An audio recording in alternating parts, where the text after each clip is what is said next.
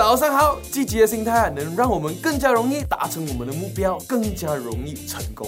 那么有什么方法是能够培养积极的心态呢？今天就来跟大家分享两个激活积极心态的方法。我们都知道啊，武功呢，它有分外功和内功。想要练成绝世的好武功，就要两个都一起练，缺一不可。那么积极的心态呢，也是一样。它外在呢就是相信，内在呢就是思维。我们先来谈谈外在，也就是我们一定要相信，相信的力量。我们一定要毫无保留、毫无条件、毫无理由的去相信你的目标，去相信这个世界，去相信自己。只有坚持这样的信念呢，才能积极的面对每一天，面对每一件事情。要相信，相信的力量，只有信了，你才会去做；只有做了，你才有机会成功。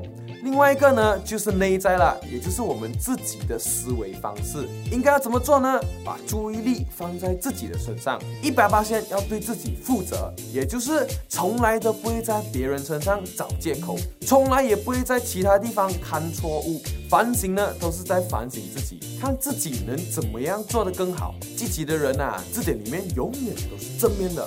我相信，我能，我可以，我会加油。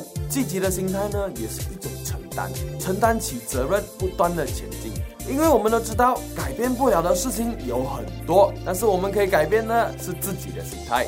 好了，今天我的商业三六五笔记呢，就分享到这里。欢迎你们在影片下面留言，你是用什么方法保持你的积极心态的？有分享就有机会拿到礼物哦。我们明天见。